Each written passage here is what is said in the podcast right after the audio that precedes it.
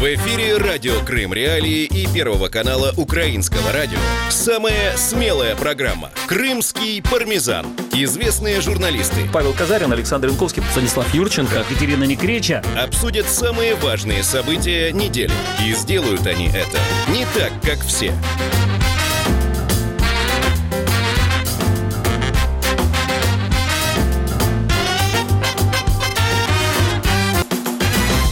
Здравствуйте, здравствуйте, здравствуйте, дорогие радиослушатели! С вами самое крымское в мире радио Крым Реали и самая лучшая наша радиопередача «Крымский пармезан», по котором мы, Станислав Юрченко и Рустем Халилов, подведем итоги прошедшей крымской недели и расскажем вам о всем самом интересном, что произошло на полуострове. Дорогой мой друг Рустем, скажи, с чего же ты хотел бы начать обзор новостей ушедшей недели? Вообще, хотелось бы начать нашу программу с разоблачения фейков. О как! Первого фейка, о котором я расскажу, и пока последний в начале нашей программы, о том, что в Крыму будут летать самолеты из Еревана. Итак, Российский глава Комитета по туризму, курортам и спорту подконтрольного Кремлю парламента Крыма Александр Черняк утверждает, что Росавиация согласовала запуск авиасообщения между аэропортами Симферополя и Еревана в этом э, 2020 году.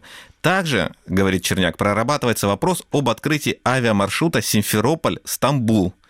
Вот он это сказал, и в тот же день в, Евр- в Ереване опровергли эти заявления. В Комитете гражданской авиации Армении сообщили, что не получали запрос на осуществление авиарейсов Ереван-Симферополь. Такая вот новость. Но я уже представляю, как э, десятки крымских сайтов, там местные крымские телеканалы распространили эту новость, написали они, сняли свои прекрасные сюжеты, а вот опровержение, как ты думаешь, они вот поспешили поставить, или, скорее всего, большинство аудитории так и не узнало о том, что на самом деле этого не произойдет?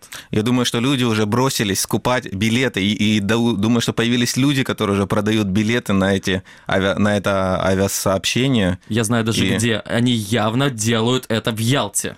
Почему в Ялте?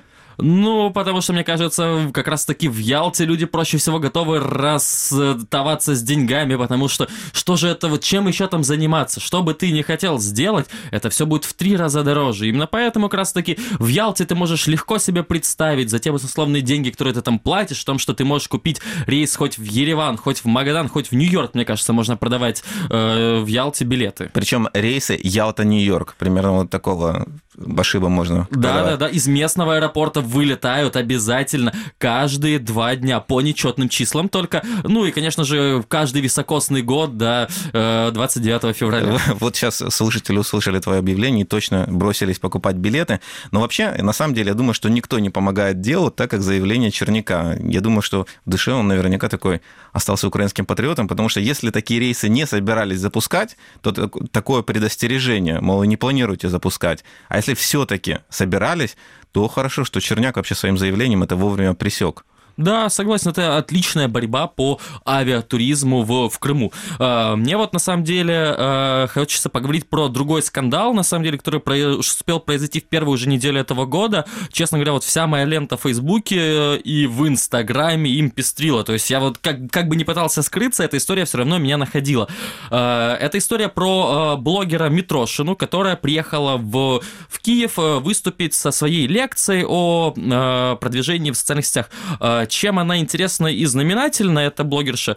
Все дело в том, что Александра Митрошина э, ездила в, в оккупированный Крым, и ездила она туда не так, как все, а так как все, это как через админ границу. Вот. Э, Например, россиянам, чтобы попасть в Крым, нужно получить специальное разрешение. Она, понятно, этого, этого не делала и похвасталась фотографиями из отдыха в, в Крыму. По украинскому законодательству, на самом деле, это незаконное пересечение государственной границы, и такие люди, в принципе, не должны попадать в, э, в Киев. Об этом э, ее выступлении узнали э, проукраинские активисты и пришли на, этот, на это самое ее выступление с, с тем, чтобы уточнить о том, как это так у нее получается вот ездить в, в Киев с коммерческими целями, чтобы делать какие-то публичные выступления, и ездить отдыхать в, в Крым, оккупированный Россией. Э, Но там появился громкий достаточно скандал, потому что тех людей, людей, которые там были, их оттуда вывела полиция. В Фейсбуке очень много людей перепощивали видео, где стоит на коленях активист, рядом с ним стоит полицейский, и вокруг огромное количество молодежи с телефонами, которые э, троллят человека за то, что он пытался узнать, вот, чьим она считает на самом деле Крым. Это видео стало очень скандальным, потому что для многих вопрос того, чей же Крым, он очень больной, потому что многие люди э, вынуждены были покинуть Крым, они не могут туда приехать. И вот какая-то э, российская блогерша ездит отдыхать на их родину, а потом ездит зарабатывать в Киев. И это как-то, по их мнению, неправильно. То есть и... страдают не российские блогеры, а активисты, которые спрашивают, чей Крым? Да, они пострадали, потому что э, активистов задержали э, за мелкое хулиганство, как сказали э, в полиции. Это были э, активисты движения в Витсич, это такое э, более правое э, движение в, в Киеве, э, но позже стало известно, что государственная пограничная служба все же запретила въезд в, в Украину этой блогерши до 2023 года из-за нарушения правил въезда-выезда в аннексированный Крым. При этом э, украинское общество все еще волнует вопрос, а как сделать так, чтобы эти люди, чтобы эти запреты э, не были постфактум, потому что человек смог приехать в, в Киев, я так понимаю, скорее всего, получить деньги за то, что она провела выступление, потом уехать, и уже после этого ей э, запрещают въезд. Как сделать так, чтобы эти люди не могли приехать, чтобы их фильтровали на э, границе между Украиной и Россией, пока вот для людей непонятно. И, в принципе, то есть этот скандал, он такой достаточно двойкий, потому что, с одной стороны, люди говорят, что активисты неправильно поступили, потому что пришли и некрасиво решили срывать эту лекцию, а другие люди говорят, что некрасиво, что блогершу вообще пустили, вот, а третьи удивляются, почему спустя уже столько лет после начала аннексии Крыма э, такой вопрос в, в, имеет просто место быть, и почему э, люди все еще там мямлят и не знают, что ответить на вопрос, чей Крым, и говорят там, Крым это Крым, Крым это святая земля, и не готовы прямо сказать, что Крым это Украина, что является не э, мнением каких-то отдельно взятых граждан, да, а э, мнением законодательства мирового. Наверное, тут еще сыграло то, что вот я, к примеру, до этой истории об а, Александре Митрошино не слышал. Возможно, она не столь известна, как это, например, произошло с, опять напомню, это уже более позитивная, относительно позитивная история с российским политиком э, Хакамадой, которая тоже собиралась ехать в, э, в Киев, и которая тоже известна своими скандальными заявлениями относительно Крыма и аннексии Крыма, и которую все-таки не пустили благодаря тому, что общественность вовремя заметила, вовремя вмешалась. Наверняка просто это от того, что Митрошина, во-первых, конечно, да, не выстроена. Почему общественность должна работать над этим, э, не выстроена так, чтобы э, какие-то схемы да, были, чтобы э, было понятно, что и без вмешательства общественности люди, которые приветствовали аннексию Крыма, либо люди, которые ездили в Крым незаконно в нарушении украинского законодательства, они были э, невъездными на какое-то время в Киев. Вот такого не наработано. Но с Хакамадой вот сработала общественность и сработала достаточно неплохо.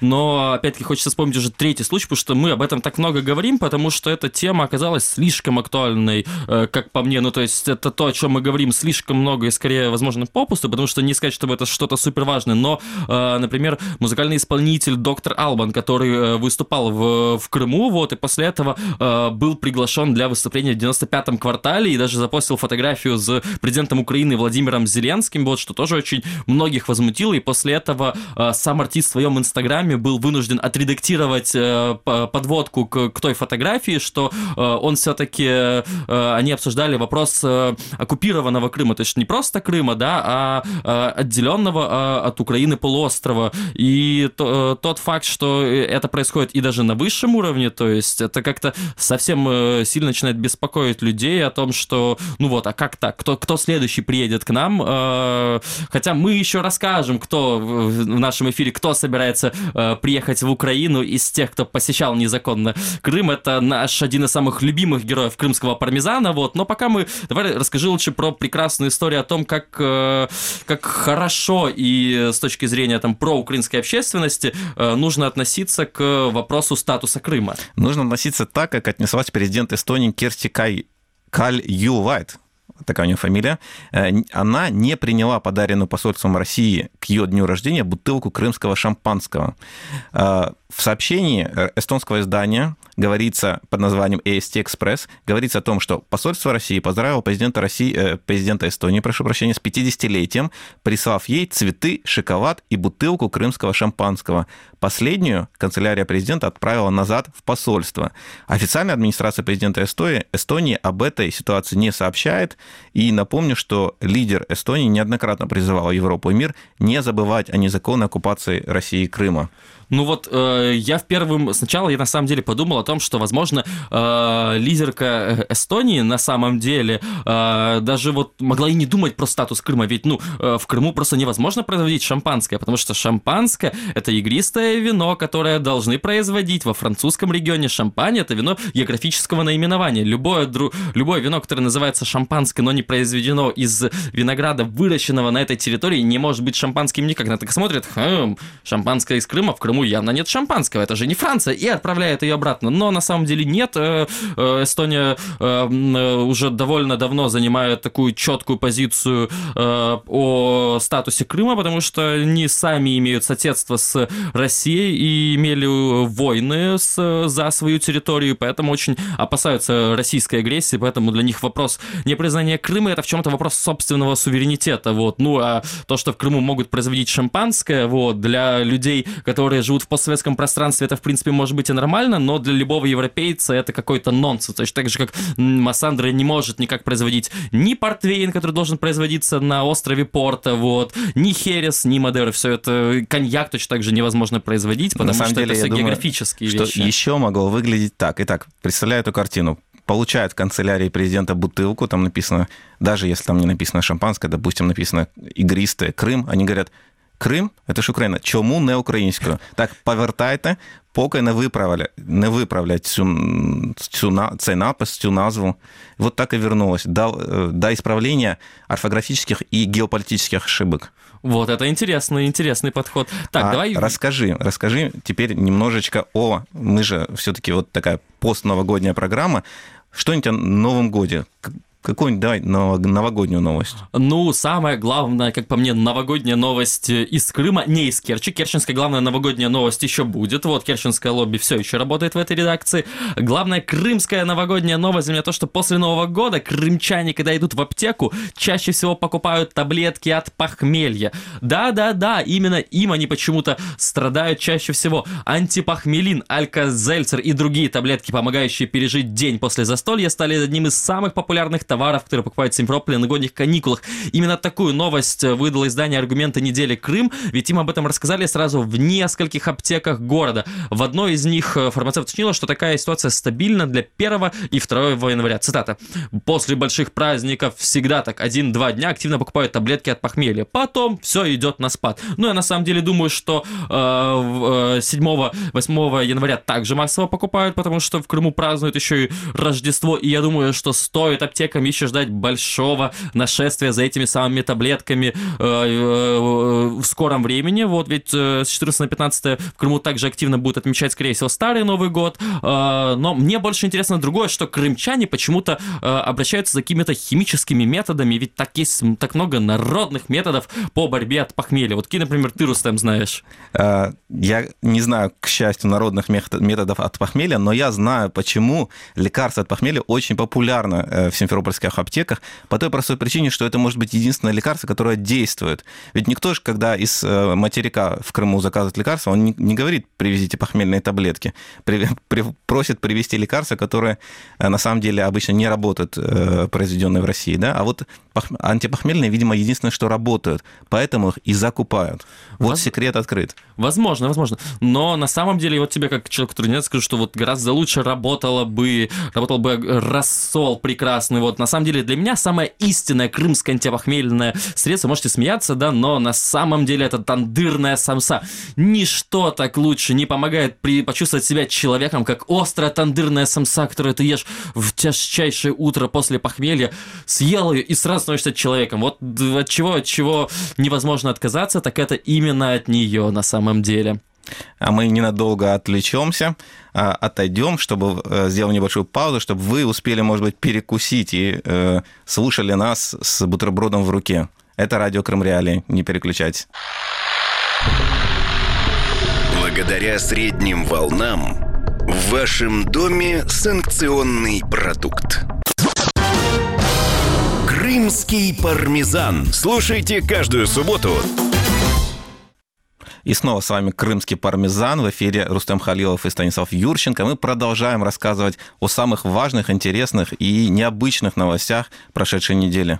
Ну вот э, новость, которая, наверное, это как э, новогодний подарок под елочку для всех любителей декоммунизации в Украине, потому что в, э, в Крыму город Евпатория присоединился к этому э, процессу, э, и там, э, чтобы вы понимали, э, вождь пролетариата не устоял. От Ленина в Евпатории осталась просто груда камней. Дело в том, что местные представители общественности уже не раз обращались к властям города с просьбой отремонтировать монумент. Э, памятник но... Ленина. Памятник Ленина, да, но их никто не слышал. Вот и на днях местные жители обнаружили на месте постамента лишь груду камней. Кем и как был разрушен памятник, произошло это из-за каких-то естественных причин или из-за какого-то внешнего вмешательства, пока неизвестно. И только в подконтрольной России административной патрули отметили, что э, разрешение на снос памятника они никому не выдавали. Я замечу только то, что это уже второй случай в Крыму с, э, с декоммунизацией. Еще в 2016 году в Судаке произошел похожий случай. случай тогда Э, был разрушен памятник э, Ленина в том городе, и вот в апреле 17 года трем местным жителям даже выдали за это срок, их ограничили в свободе на, на целый год, да. Может, Ленин сам решил уйти?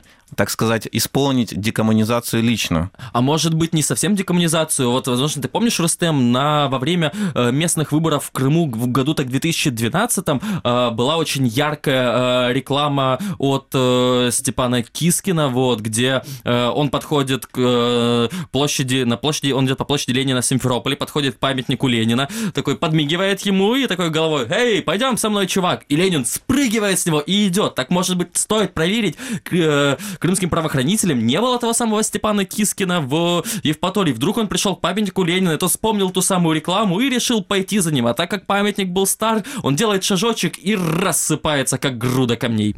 Или это камни не от Ленина, они просто оставлены как улики, которые должны сбить со следа, а памятник Ленина нужно искать во дворе дома Степана Кискина. Вот так мы распутываем преступление, не выходя из радиорубки. Да-да-да-да-да. Или же этот памятник мог уйти на улицу Ленина в поселке Ленин Ленина. Да-да-да-да-да. Что было тройной, тройной комбо, что было. О следующем неожиданном повороте дела, следующее преступление, непонятно кем совершенное, я расскажу. И оно связано опять-таки с Новым годом. В Симферополе шоколадного Деда Мороза выдавали за Снегурочку. Как? Вот да... так вот. В Крыму во время новогоднего утренника ребенку вручили сладкий подарок. Шоколадную фигурку в виде Снегурочки решили употребить. Но получился конфуз. Когда, собственно, развернули раскрашенную фольгу с изображением Снегурочки, под ней оказался настоящий Дед Мороз, шоколадный тоже. Фото шоколадной подмены сказочной сказочных героев появились в соцсетях. Но ведь это же для ребенка может быть травма на всю жизнь, ведь он всегда думал, что Снегурочка это внучка Деда Мороза, а оказывается, что Снегурочка это сам переодетый Дед Мороз. Двойник он... Деда Мороза. Да, ну, ну подожди, Дед Мороз так должен в одну ночь оказаться в, в миллионах просто домов, да, для того, чтобы вручить подарки детям, поэтому вполне легко предположить, что он может находиться в нескольких местах одновременно. И вот оказывается, что все это время это было переодевание. Это как, это как Верка Сердючка, то есть, понимаешь, ты все время думаешь, что это Верка Сердючка, оказывается, что это Сергей Данилка переодетый, точно так же со Снегурочкой и Дедом Морозом. Да, и я тем бы более на месте это Андрей Данилка, жаловался. я тебе даже Андрей раскрою Данилка. секрет. Но на самом деле, чего ты жал, чего жаловаться, если Дед Мороз, в Дед Морозе в шоколаде должно быть больше, чем в Снегурочке. Это как бы и понятно. Но, э, но я хочу сказать, что я нашел, почему мы об этой новости сказали, я нашел как минимум шесть сайтов, которые рассказали об этом происшествии. Они решили, что это достойно упоминания в новостях.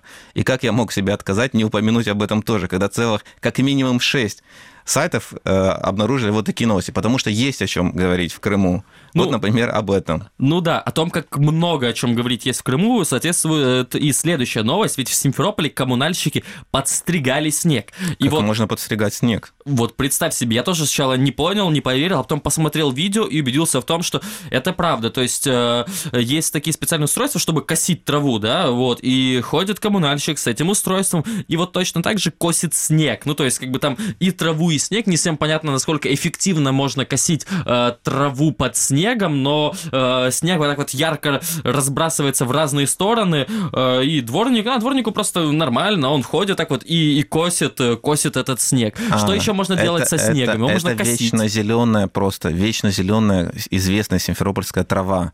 Вы чем думаете известен Симферополь? Башенными часами на вокзале? Нет. Вот этой вечно зеленой травой. И поэтому зимой у симферопольских коммунальщиков работы больше, потому что нужно еще скосить, потому что она под снегом вырастет и вообще под человеческий рост потом будет.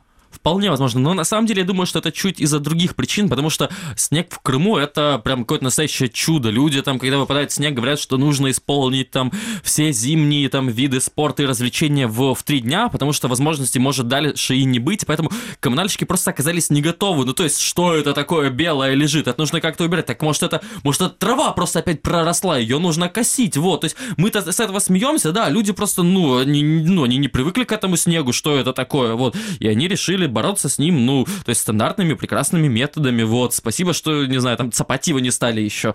Но, а... Но это хорошо, хоть у них снег есть. А вот в Керчи-то снег так и не выпал, а как-то нужно выкарабкиваться из ситуации.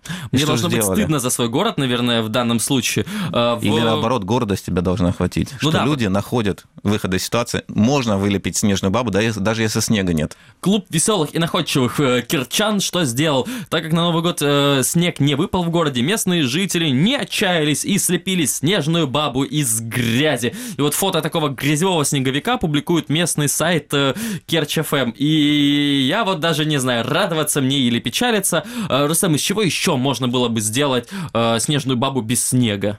Снежную бабу без снега из еловых, не знаю, хвойных иголок. Из, ну, я знаю, э, что у тебя есть свои варианты. Бутылочек из-под боярышника, мне кажется, могла бы быть вполне неплохая снежная баба. Вот. Их много можно э, найти. Э, что еще? Просто мусор на самом деле. Ну, то есть мусор в Симферополе. Много, да, его так, ну, в Керчи просто э, мусор найти сложно, грязи там больше. А вот мусор, я вот когда приехал из э, Керчи в Симферополь, был очень удивлен тому, насколько это грязный город.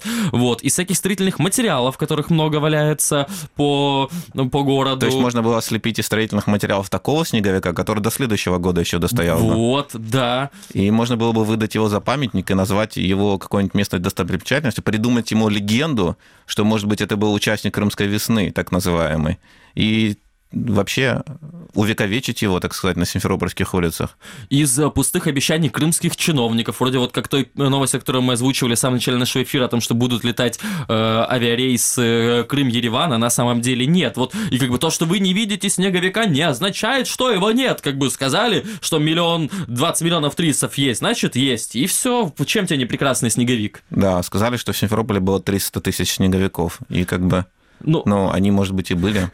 А, я, я вообще за Керчан, который из Снеговика, я понимаю, я понимаю, почему это сделали, потому что в аннексированном Крыму, когда ты живешь, тебе нужен хоть какой-то праздник. Даже если снега нет, ты сам его придумаешь, чтобы хоть как-то развеять. И так уже ты терпишь, да, из-за того, что на аннексированной территории живешь так хотя бы вот снеговика вылепишь. Ну, э, так это Керчь, все же напомню, что можно было выслепить снеговика из рыбы. Рыбы выловить можно очень много разной в Керченском проливе, так почему бы и не сделать рыбную бабу? Ох, как было бы красиво. Мы сейчас говорили о пустых заявлениях крымских чиновников, вот я перейду к следующей новости. Это были не пустые слова. Это были не пустые слова, а сейчас мы решим, были ли пустые слова у Сергея Аксенова, подконтрольного главы Крыма.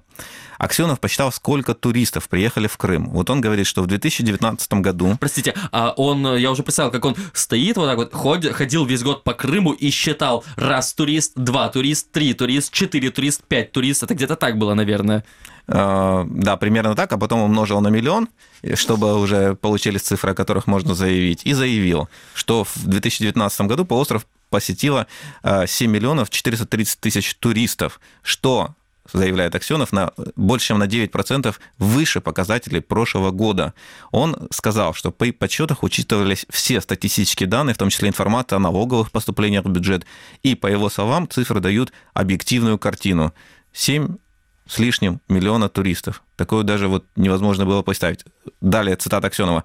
57% гостей прибыли на полуостров по Крымскому мосту, в том числе более 6 тысяч поездами по открытому в конце года, года железнодорожному пути. Всего же по мосту по направлению в Крым приехало, проехало более 2,5 миллионов автотранспортных средств, написал Сергей Аксенов. Поэтому он уточнил, что в новогодние праздники на полуострове отдохнет еще более 200 тысяч туристов уже... Да, Коли, что же есть-то людям? Как водой-то пользоваться? Воду же просили экономить, да, и так, чтобы люди ходили не в ванную, а в душ, насколько мы помним, чтобы воды хватило это всем.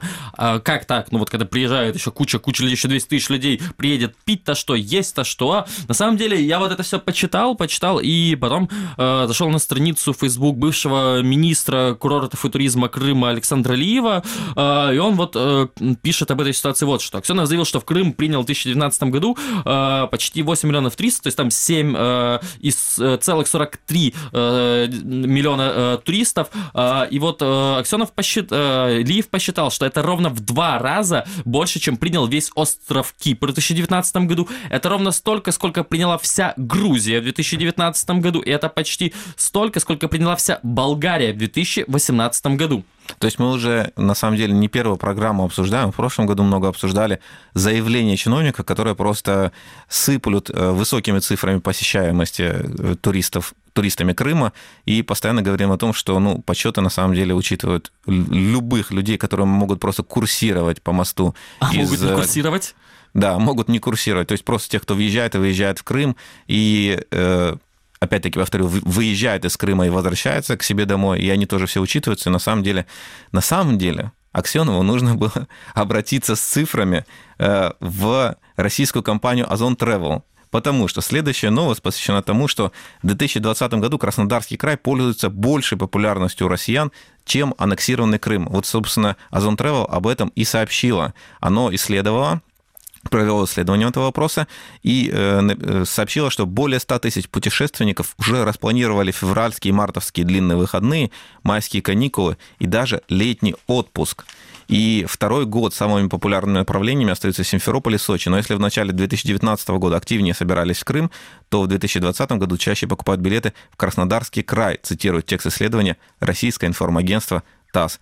Вот, собственно, нужно было, или наоборот, нужно было э, Озон Travel обратиться к Аксенову, и тогда бы оно назвало достаточно такие живые, веселые, но не имеющие отношения к реальности цифры. Ну, на самом деле, меня скорее в этом всем удивило, что люди планируют аж уже э, чем-нибудь заниматься летом, потому что, ну, у меня так не получается долгосрочно планировать. Прежде чем уходить, расскажу о том, что почему, может быть, меньше людей ездит в Крым, вот по сообщениям Озон Travel. Потому что они увидели, что Крым не такой, как им показывают в телевизоре. Они, собственно, приехали, увидели, что опять и тут не сходится, уже много с чем не сходится. То есть в телевизоре мы увидим одно, в реальности другое, и с Крымом такая же история. Не поехать ли нам в Краснодарский край? А еще я думаю, что просто значительное количество людей не хотят э, отдыхать в Украине, просто они решили, что зачем нам отдыхать в Украине, а Крым украинский, как мы помним, и решили отдохнуть в России. Ну, вот нас... так, собственно, все и произошло. Больше всего меня поражает то, что э, сам, одним из самых популярных направлений для отдыха остается Симферополь. Что в этом Симферополе делать? Чем там можно заниматься? Как там можно отдыхать? Вот, ну вот, ну вот чем? Скажите мне, правда. Вот См... это опять-таки вопрос подсчета людей, которые якобы приезжают отдыхать. Понятно, что очевидно, если посчитывать людей, которые приезжают в Симферополь, уезжают туда, то что они приехали по делам. И считать их туристами, ну, как-то очень уж опрометчиво. Ну, зато можно показать красивые цифры, заявить о том, что у нас хоть какие-то успехи в том, что мы делаем, и э, выстроить еще одну красивую картинку в телевизоре. Ну, будем честны, любой россиянин, который приезжает в Крым, неважно зачем, он турист. Вот, с этой точки зрения туристов можно считать очень много. Приехали, привезли молоко, туристы. При... Строят э, мост, туристы. Строят трассу Таврида, туристы. Ну вот, э, главное, главное, чтобы эти туристы все приезжали в Ялту, получали там максимальные цены и больше не возвращались никогда в Крым, потому что уж где угодно в, в мире будет все равно дешевле, чем в нашей любимой Ялте. А мы вернемся к вам через несколько секунд. Это крымский пармезан. Благодаря средним волнам в вашем доме санкционный продукт.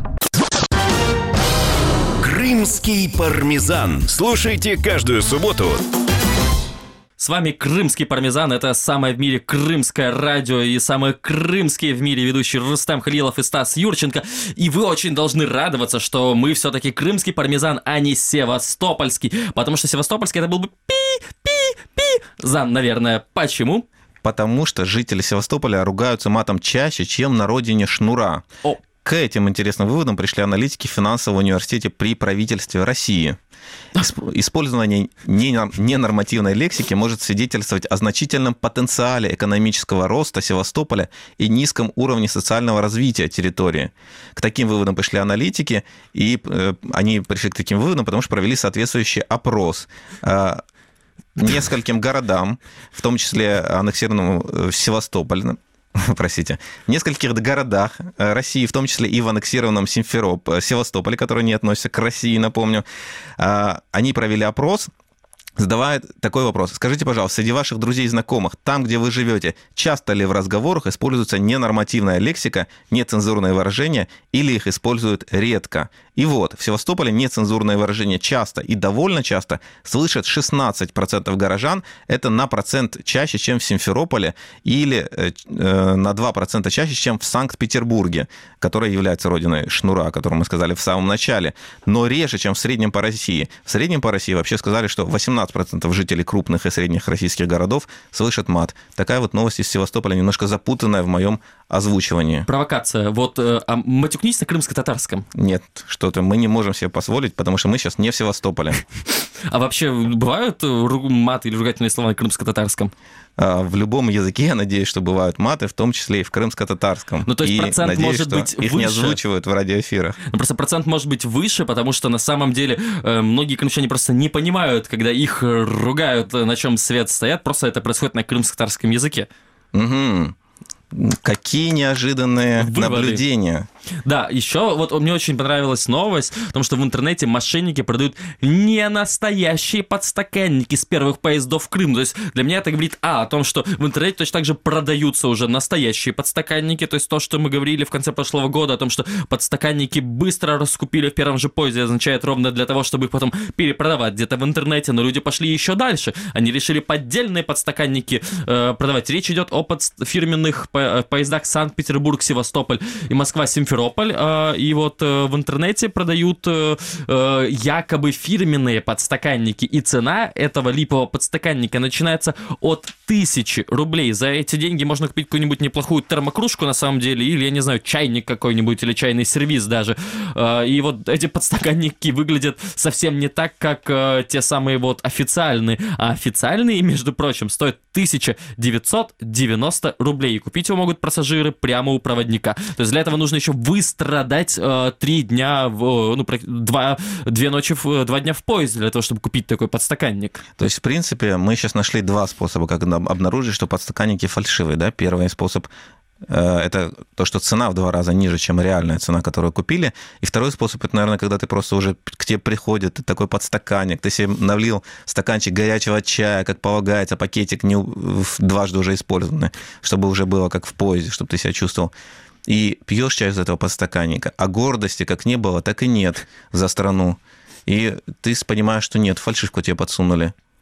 Вот Эх, я вот думал заказать, вот думал заказать на всю редакцию, чтобы они пили и гордились, чувствовали, а теперь не буду, потому что вот, ну, некрасиво как-то поддельные вещи дарить. А, тем временем, тем временем наша любимая рубрика Поклонская, мы уже говорили о тех... Поклонская. Ская. Э, Мы уже говорили в начале нашего эфира о тех людях, которые э, э, с нарушением украинской, украинского законодательства приезжали в, в Крым, а после этого приезжали в, в Украину. Вот мы уже говорили про э, блогершу Митрошину, которой запрещен теперь въезд 2023 года в Украину. И вот э, тем временем Наталья Поклонская, депутат Государственной Думы России, экс-прокурор Крыма, выразила готовность стать представителем России в Украине. Вот. э, Мне очень... э, Я ее сейчас процитирую. Я не отделяю себя от Украины. Для меня родные страны Россия и Украина. И я их люблю, э, сказала Поклонская. И вообще, я думаю, что... Ну, давайте для начала, для начала напомним слушателям, что в 2016 году против Поклонской ее обвинили в госизмене, против нее возбудили уголовное дело. Позднее было также открыто производство по делу о запрете деятельности Межлиса крымско-татарского народа. Э, этим занималась, в частности, Поклонская. И в марте 2018 года апелляционный суд Киева разрешил Генпрокуратуре Украины начать специальное заочное расследование в отношении Натальи Поклонской. Ну, а... Наталья Поклонская, она же прокурор, она же понимает, что э, не будет заочное расследование так эффективно, как если она здесь будет присутствовать на месте. Она решила ага. по старой памяти, по старой дружбе, она ведь все-таки украинским прокурором была, вот, э, приехать и помочь, вот как по приехать мне. И дать показания сразу. Да. Вообще, я думаю, что, во-первых, смотри, э, Наталья Поклонская, депутат Госдумы, которая в следующем году Госдума прекращает, ну, будут новые выборы. Шансы Поклонской опять попасть туда же не очень велики, потому что вспомним, что после того, как она, собственно, избралась в Госдуму, там было как минимум два случая, когда она пошла против генеральной линии партии, и один из случаев, просто который сейчас вспоминается, это случай с пенсионной реформой, Поклонская выступила там против всех. Потом, конечно, она отыграла назад, но все уже запомнили, что прокурор-то, оказывается, не такой послушный, как о нем думали. Казачок-то засланный. И теперь вот шансов избраться э, от этой же партии, от Единой России, у нее не так уж много. И я думаю, что еще, может быть, ей просто надоело в России. Она увидела, как вот те люди, которые увидели, что Крым не такой, как в телевизоре, вот Поклонская увидела, что Россия не такая, как в телевизоре. И хотелось, захотелось ей вернуться обратно в Украину, где все так понятно, родно и знакомо. Ну, хотя бы вот представителям России у есть специальная программа для всех тех, кто хочет вернуться домой. Вот, э, к ним можно обратиться, э, и поэтому, возможно, Поклонской стоит пытаться не стать э, послом России в Украине, а обратиться в СБУ и поговорить с ними на чистоту. Но на самом деле мы это, уже... Это будет следующая рубрика «Советы Поклонской». Та-дам! На самом деле мы вот Рустам прекрасно рассказал о том, как не стоит вести себя под контрольным Кремлю чиновникам, вот, чтобы они оправдывали оправдывали все же ожидания своих оккупационных властей. А я хочу рассказать про то, как э, другие чиновники ведут себя наоборот, так чтобы показать, что они самые лояльные, самые прекрасные и самые лучшие. Э, например, подконтрольный Москве министр культуры Крыма Ирин, э, Арина Новосельская в эфире программы «Под сукном» на телеканале «Крым-24», мне просто очень нравится это название программы, я выделил, показала свой рабочий кабинет. И вот Новосельская также рассказала о необычном фоте президента России Владимира Путина, который стоит возле ее стола. Я не хочу это цитировать, хочу, чтобы мы это просто послушали. Фотографии очень долго искала. У каждого чиновника да. есть фотография президента. Ну вот, например, я видела в кабинете у нашего Юрия Михайловича Гаценюка. У него президент э, стоит в поле с пшеницей. А я нашла фотографию, где президент э, играет на рояле. Она мне особенно дорога. И это действительно, это живой кадр. Он не только здесь э, играет на рояле, он еще поет. Мне вот стало интересно, а фотография Владимира, играющего на рояле, у нее какого? Путина или Зеленского, у которого есть прекрасный э, номер с пятом квартале, когда он играет на рояле, что является, по-моему, сейчас абсолютным мемом во всем украинском пространстве. Я вообще думаю, что э, Путин должен взять кремлевского фотографа, раз уж такой э, настолько популярные его фотографии нестандартные, взять кремлевского фотографа, выйти и попозировать по улицам Москвы, сфотографироваться у моста какого-нибудь. Крымского, у... например э, или моста Немцова, да, э, сфотографироваться, не знаю, в какой-нибудь подворотне, чтобы реально весь спектр был у крымских чиновников, у тех, которые хотят не такого Путина, как у всех. В очереди за боярами, наконец, чтобы быть ближе к народу. Но это еще не все. То есть некоторые э, идут еще дальше. Вот крымские журналисты нашли в кабинете у того самого Юрия Гаценюка книгу с афоризмами Владимира Путина. Дальше мы просто слушаем. Все мы очень уважаем и ценим нашего руководителя, поэтому ну, вот, у меня даже не то, что настольная книга, но время бывает свободное, э, не так много, но когда она появляется, иногда вот возьму цитаты афоризмы Владимира Владимировича, читаю, угу. да, о чем он говорит, его высказывания, или, допустим, вот э, классика в словах и картинка, да, вот то же самое. Такая вот есть брошюрка, правитель. Да. Правда нам повезло, что у нас президент не только умный, но еще остроумный. Ну, остроумный, да. Вот, например, Россия такая страна, которая ничего не боится. Здорово же. Здорово. Патриотизм – это национальная идея России. Россия обязательно поднимется на достойную его потенциала высоту. Но это, это так же. Ну, э, я бы многое мог сказать, наверное, про афоризмы, вот. Ну, то есть их... э, Я даже не знаю, как это комментировать, потому что на афоризмы те фразы, которые были зачитаны, совсем не тянут. Читать эту книгу я бы не хотел, потому что, мне кажется, я бы плакал и не от смеха, на самом деле. Э, Я советую почитать людям просто мастеров афоризма, их, э, на самом деле, очень много, вот. Просто афоризмы писали люди еще две с половиной тысячи лет назад в Древней Греции, то были, вправду, очень остроумные, точные выражения, которые все еще не потеряли актуальность спустя две с половиной тысячи лет, и вот это и есть афоризм. А комментировать то, что э, написал Путин или написано кем-то за него, ну, как-то не очень хочется. А я вот в свои преклонные годы вспомнил, как э, в советских книжках обязательно в подвод, э, не в подводке, а во вступли- в заступительной статье обязательно э, использовались какие-то э, цитаты из Ленина, из сборника его сочинений. Это было таким вот э, способом как-то подвести книгу, которая, может быть, имела мало связи с партийной идеологией, к партийной идеологии. Вот, может быть, ну, сейчас э, книги уже пишут мало, в частности, в Крыму. Может быть, чиновникам в своих постах уже обязательно использовать цитаты Путина, чтобы вот во всем следовать э, наследию Советского Союза. Ну да, как э- эпиграф перед каждым э, законодательным актом указывать какую-то цитату Путина. Ты вот напомнил про советские времена, я вспомнил о том, какие, возможно, те цитаты, э, афоризмы Путина, которые там приведены, они не настоящие, и ведь там что-то скрыто, потому что, например, э, все знают фразу Владимира Ильича Ленина «учиться, учиться, еще раз учиться», и мало кто знает, что на самом деле говорил он «учиться, учиться, еще раз учиться военному ремеслу», вот. Эту вторую часть ее убрали, и из-за этого смысл абсолютно меняется, на самом деле. Так, возможно, и Путин что-то другое там имел в виду, а это вот обрезали, и теперь люди не понимают даже, что они цитируют. Если уж мы вспомнили про президента соседней России Владимира Путина, мы рассказываем, что он приезжал в, в Севастополь. 9 января он наблюдал за ходом совместных учений э, Северного и Черноморского флотов России в Черном море с борта ракетного крейсера, крейсера «Маршал Устинов», а на следующий день провел в Ялте совещание с руководителем Крыма и Севастополя по вопросам социально-экономического развития полуострова. Но это так, если вдруг вы хотите что-то об этом знать, том, какие еще туристы приезжают в наш Крым.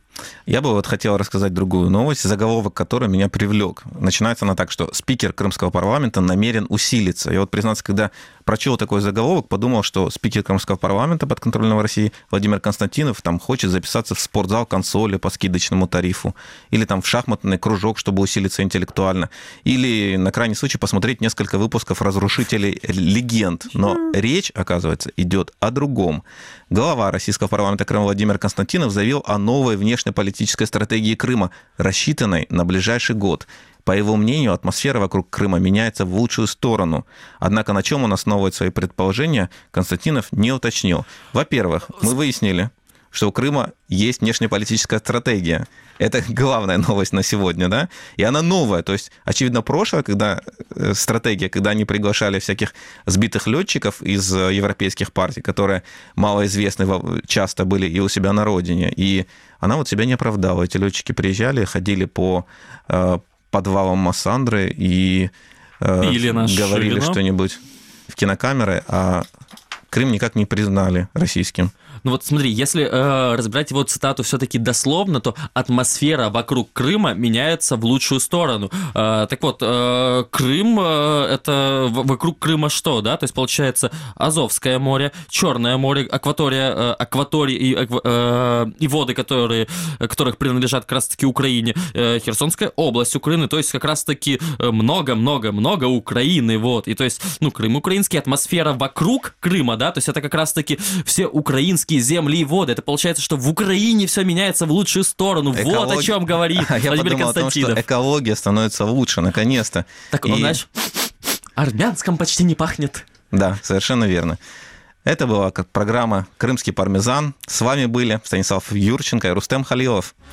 И что мы можем сказать? Мы к вам еще обязательно вернемся. Заходите на сайт Крым Реалии, читайте все самые свежие и важные публикации, которые происходят в Крыму в онлайн-режиме. Пока вы ждете, ждете с нетерпением следующих выходных, чтобы снова услышать нас.